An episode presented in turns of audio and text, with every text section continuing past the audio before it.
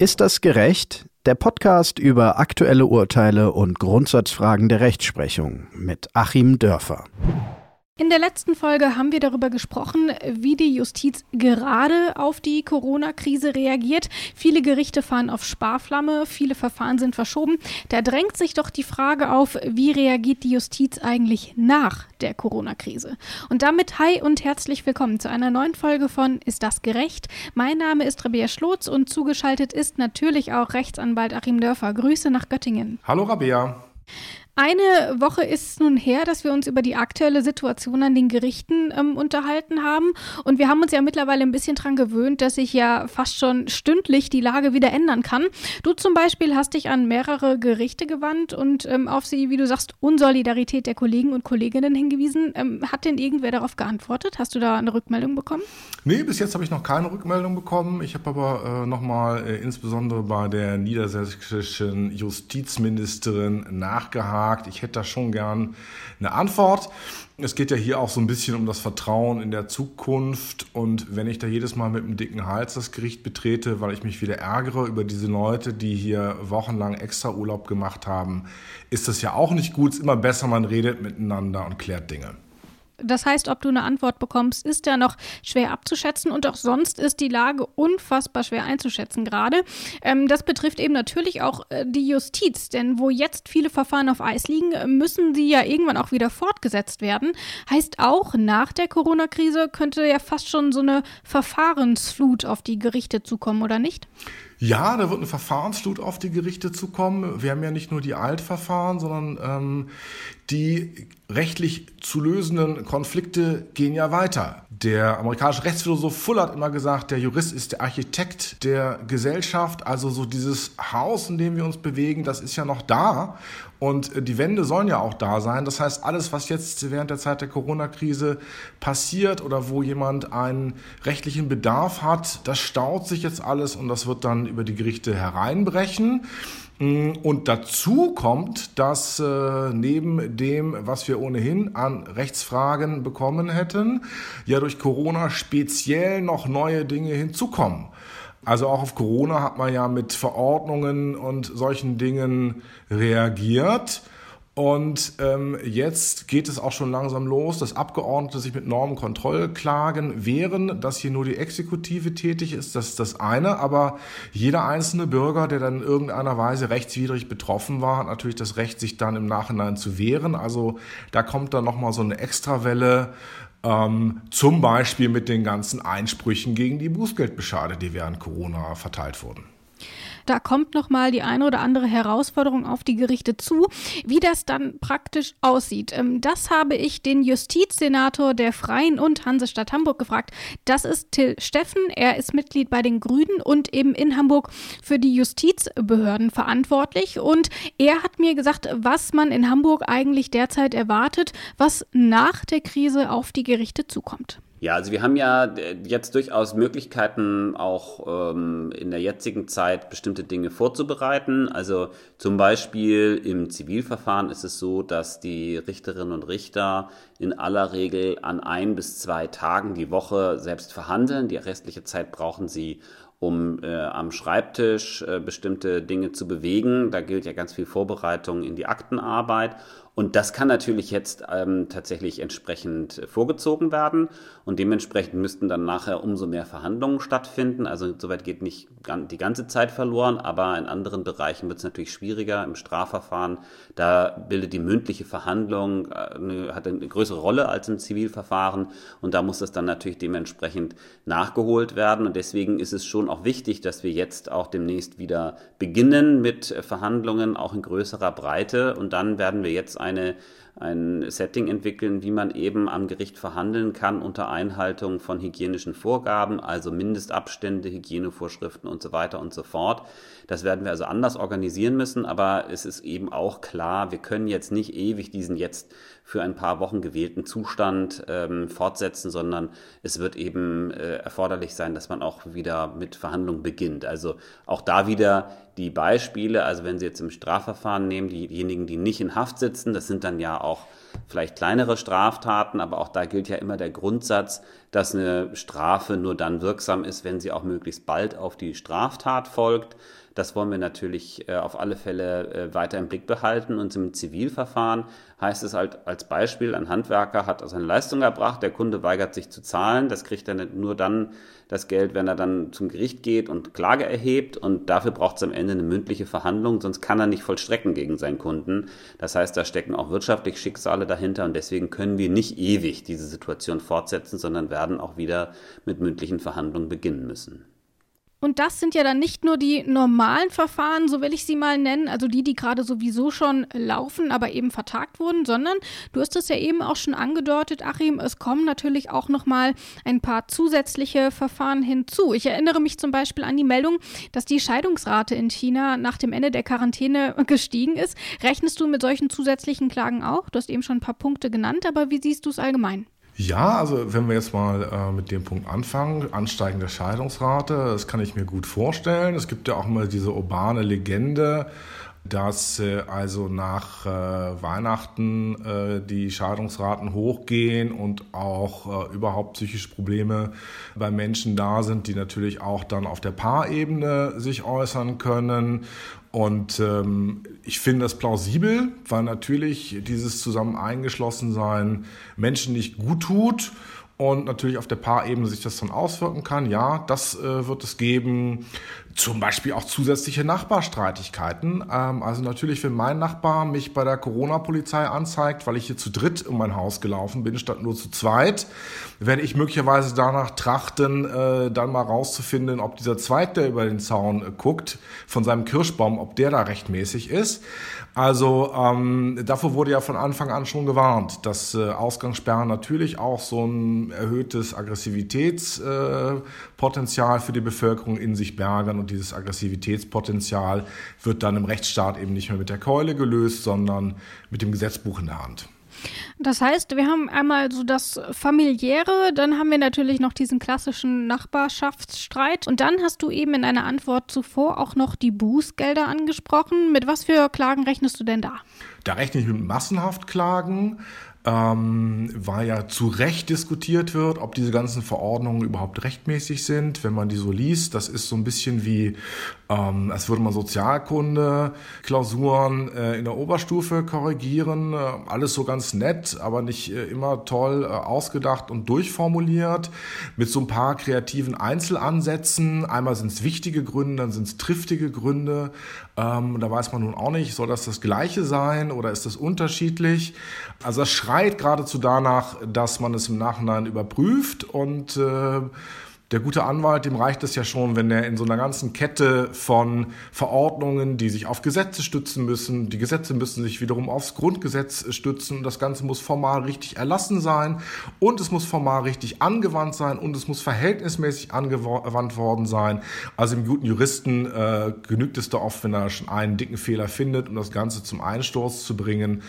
Also ähm, da wird es massenhaft Verfahren geben, die ähm, auch in großen Teilen erfolgreich sein werden, prognostiziere ich mal. Hinzu kommen auch die ganzen Geschichten natürlich jetzt im Arbeitsrecht, das dürfen wir auch nicht vergessen. Kurzarbeit zu Recht angeordnet, ja, nein. Kündigung, Kündigungsschutzklagen. Jeder Kündigung folgt eigentlich eine Kündigungsschutzklage, weil einen im Prinzip ja schon die Bundesanstalt für Arbeit dazu drängt, die Rechtmäßigkeit einer Kündigung zu überprüfen, sonst gibt es gegebenenfalls eine Sperre ähm, beim Bezug von Transferleistungen. Also auch da rollt auf die Arbeitsgerichte rollt echt wahnsinnig viel zu, weil ich glaube, auch so einen schnellen Umbruch am Arbeitsmarkt wie jetzt haben wir noch nie gehabt. Ähm, du sprichst da auch so ein bisschen so Grundrechtsfragen auch an, ähm, gerade wenn es um diese Einschränkungen im Alltag geht, also darf nicht raus oder ähnliches. Und da gibt es ja aber auch aktuell schon ähm, viele Eilverfahren, also zum Beispiel, dass das Gottesdienstverbot rechtens ist etc. Ähm, also da wird ja aktuell auch schon viel verhandelt. Ja, es wird viel verhandelt, wobei die Struktur hier unserer Verfahren in Deutschland ja so ist, das bezieht sich dann immer nur auf den Einzelfall. Wir kennen diese Gruppenklagen äh, nur in ganz geringem Umfange und äh, auch da ist natürlich dann Tür und Tor offen, weitere Einzelfälle zu klären, die dann wiederum bis zu den höchsten Gerichten zu klären.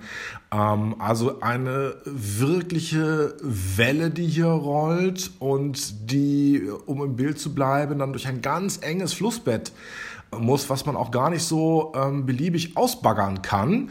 Denn das Getriebe der Gerichte läuft ja so genau so schnell, dass man in normalen Zeiten das alles so einigermaßen schafft, ohne allzu oft eine Rüge wegen äh, überlanger Verfahrensdauern äh, aus der europäischen Richtung zu kriegen. So, und jetzt äh, gibt es mehrere Monate aufzuholen. Das kann nicht beliebig passieren. Zum Beispiel ist es so, dass Richter ihren typischen Sitzungstag haben und mhm. ähm, es ist Teil der richterlichen Unabhängigkeit, da auch nicht Anweisungen entgegenzunehmen, meinetwegen acht Stunden am Tag, äh, fünf Tage die Woche, jetzt auf einmal mündliche Verhandlungen durchzuführen. Da bleibt es dann vielleicht bei einem Tag. Das ist also erstmal deine Einschätzung. Ähm, wir wollen aber natürlich auch noch wissen, wie es denn vielleicht auch an einzelnen Gerichten aussieht. Und wir wollen jetzt einfach mal am Beispiel Hamburg bleiben, denn dort habe ich ja mit dem Justizsenator Till Steffen gesprochen und er sagt, er kann das gerade ehrlich gesagt noch gar nicht so richtig einschätzen. Dazu ist noch nichts absehbar. Also was ja alle als ähm, Sorge haben, ist, dass wir eine Zunahme häuslicher Gewalt bekommen könnten, wobei es eben auch das Phänomen gibt, dass das erstmal wegen der Situation, dass äh, die Leute stärker noch in ihren äh, Familien zusammen sind und wenig rauskommen, dann gar nicht so stark sichtbar wird, sondern erst später sichtbar wird. Aber da sind wir auch jetzt schon vorbereitet, dass wir jederzeit, auch in der jetzigen Phase, ähm, schnell Entscheidungen treffen können. Also es gibt in verschiedensten Bereichen äh, Bedarf für Entscheidungen, die auch in der jetzigen Zeit äh, jederzeit äh, bewegt werden müssen. Und da gehört eben zum Beispiel die Situation, wenn ein prügelnder Ehemann aus der Wohnung verwiesen werden muss, dazu. Das ist auch jetzt gewährleistet. Aber insgesamt ist jetzt nicht zu erwarten, dass wir zu, zusätzliche Verfahren bekommen werden. Im Gegenteil, wir merken ja im strafrechtlichen Bereich, dass durch die jetzigen Einschränkungen des öffentlichen Lebens bestimmte Straftaten ganz erheblich zurückgehen. Ist ja auch leicht vorstellbar, zum Beispiel Drogenhandel auf der Straße, wo es sonst immer relativ viele Festnahmen gibt, findet natürlich nicht statt, wenn gar keine Konsumenten auf der Straße sind. Da haben wir momentan dann deutlich weniger Fälle. Insoweit gibt es eher einen äh, gewissermaßen entlastenden Effekt auf der Strecke, aber ähm, da ist jetzt auch erstmal noch nicht zu sehen, dass tatsächlich da äh, aktuell weniger Verfahren von der Polizei kommen, sondern es wird sich erst im Laufe der Zeit abbilden. Wir haben jetzt also auch schon über die Problematik gesprochen, aber siehst du denn auch irgendwelche Lösungsansätze? Mein Plädoyer hier eben auch mal über den Tellerrand zu schauen, aus der Box zu denken und mal Dinge zu versuchen, die wir vielleicht so noch nicht hatten. Digitalisierung, Sachen vereinfachen, ähm, auch mal äh, ja, ähm, flexibler werden, äh, auch mal vielleicht mehr kommunizieren, wenn zum Beispiel Richter kommunizieren mit den Anwälten oder die Verbände miteinander kommunizieren, wie man solche Probleme lösen kann, kommt man vielleicht auch zu irgendwelchen neuen Ideen. Und für mich ganz zentral wäre etwas, ähm, was wir wirklich ganz selten haben, aber was ich für hier für äußerst angebracht hielte, nämlich Amnestie. Sachen wie zum Beispiel diese Corona-Bußgeldbescheide, die kann man doch einfach im Wege einer Amnestie auch löschen. Und man sollte insbesondere dann darüber hinaus noch nachdenken, überhaupt Bagatellverfahren vielleicht auch mal einfach einzustellen. Wir hatten es jetzt im Bereich der Gefängnisse, dass eben Kleinsttäter oder Ersatzfreiheitsstrafen bei Schwarzfahrern, die mussten da nicht angetreten werden. Also sowas kann man ja auch auf die Strafe als solche beziehen damit wir uns um die wichtigen Sachen kümmern können, vielleicht mal diese ganze Kleinkriminalität, äh, ein bisschen ähm, na, Haschverkauf hier oder ein bisschen äh, Schwarzfahren dort. Das kennen andere Rechtsordnungen auch. Ich weiß das nur aus meiner Referendarszeit in Paris ähm, wo ich also einen äh, fürstlichen Stapel an Strafzetteln gesammelt habe. Und dann fand aber die Präsidentschaftswahl statt. Ich glaube, das war dann Mitterrand auf Chirac. Und ähm, da war es dann zumindest damals traditionell so, dass es eine Generalamnestie für diese ganzen kleineren Verkehrsverstöße gab. Ähm, das war immer so die erste symbolische Amtshandlung des neuen Präsidenten. Und das bringt ja dann wirklich auch keinen um, sowas mal zu machen und wirklich in diesen Kleinstbereichen, ähm, sagen wir mal, bis zu einer bestimmten Summe, mh, dann zu sagen, wir streichen das alles, weil nun paradoxerweise gerade diese Kleinstgeschichten oftmals diejenigen sind, die die höchsten Fallzahlen aufweisen. Also da kann man mit relativ wenig Aufwand und relativ wenig Nachgeben im staatlichen Strafbedürfnis relativ viel an Entlastung erreichen. Das ist auf jeden Fall schon mal eine Form der Entlastung. Ähm, es gibt aber auch schon Verfahren, die jetzt damit erstmal nichts zu tun haben, ähm, aber auch schon eingestellt werden, weil davon auszugehen ist, dass man sie sowieso nicht mehr binnen der ähm, einzuhaltenden Fristen schafft. Sicherlich in einigen Fällen notwendig. Als elegante Lösung stelle ich mir das jetzt aber anders vor. Ja, aber ähm, ich finde das durchaus okay, dass wir eben hier auch zu einer Priorisierung kommen. Wichtig ist für mich, dass die Verhältnismäßigkeiten der Verfahren zueinander gewahrt bleiben, dass wir eben wirklich die schweren Delikte und die Verfahren mit einem hohen Aufklärungsbedarf oder die vielleicht eine hohe öffentliche Bedeutung haben, dann gut durchführen können und relativ systematisch dann die weniger wichtigen Sachen, ja, im Wege der Einstellung, im Wege der Amnestie, im Wege der vielleicht abgesprochenen Verfahrensvereinfachungen oder so. Man kann ja auch die sogenannten Deals, die gibt's ja ohnehin, die kann man ja noch mal ein bisschen mehr schließen. Sogenannt sage ich, weil es offiziell keine Deals sind, aber mhm. im Strafverfahren zum Beispiel Einstellung gegen Auflage ähm, ich fand es gut, wie das neulich ein Richter gemacht hat im Zivilverfahren, was ich führe. Der griff dann einfach zum Telefonhörer und sagte, ähm, ich habe Sie angeschrieben, ob wir den Termin zur München-Verhandlung nicht ganz ausfallen lassen können. Ich weiß aber noch nicht mal, ob Sie mir geantwortet haben, weil ein so riesiger Stapel an Post vor mir ist, dass ich die Eingangspost noch nicht mal durchgucken konnte. Und ich wollte Sie mal fragen, haben Sie mir geschrieben und wenn ja, was stand drin? Und dann habe ich gesagt, gut, ähm, eigentlich wollte ich den Termin zur München-Verhandlung, aber jetzt haben wir so nett miteinander telefoniert telefoniert, wir machen das einfacher angesichts der Lage. Ich verzichte mal drauf und äh, dann geht die Sache schneller. Ähm, also mit Fingerspitzengefühl solche Sachen äh, durchzuführen, ähm, das fände ich dann eben auch wichtig. All das sind also auch schon mal Ideen für eine mögliche Exit-Strategie. Diesen Terminus hört man ja gerade vor allem, wenn es darum geht, wie wir wieder aus dieser Kontaktsperre, aus diesem Lockdown rauskommen. Ob es das auch für den Justizbetrieb gibt, am Beispiel Hamburg, ähm, das hören wir jetzt von Till Steffen. Ja, also anders als in allen anderen Bereichen ist ja die Frage, was konkret beim Gericht geschieht, in die Entscheidung der Richterinnen und Richter gestellt. Das ist ja keine Entscheidung, die die Regierung treffen kann. Ähm, aber natürlich brauchen wir eine enge Abstimmung, ähm, natürlich, wenn jetzt ganz viele Richterinnen und Richter sagen, wir würden jetzt mit diesen und jenen Verfahren wieder beginnen wollen, muss das von der Gerichtsorganisation her gewährleistet sein und wir müssen die entsprechenden Vorkehrungen treffen, damit das auch unter hygienischen Maßnahmen möglich ist. Darauf bereiten wir uns jetzt vor. Wir sind natürlich schon bestrebt, dann im Gespräch mit den Richterinnen und Richtern, es geht halt nur im Gespräch, man muss es besprechen, aber man kann es nicht anordnen, ähm, auch zu gucken, dass sich das im ähnlichen Gleichschritt bewegt wie andere Bereiche des öffentlichen Lebens, ähm, damit eben da das auch nachvollziehbar bleibt, warum jetzt eben wieder intensiver dort gearbeitet wird. Ähm, aber das bereiten wir gegenwärtig vor und auch die Frage, wie man bestimmte Verfahrensrückstände in einzelnen Bereichen dann aufholen kann, das ist auch ähm, Teil dessen, was wir momentan beraten.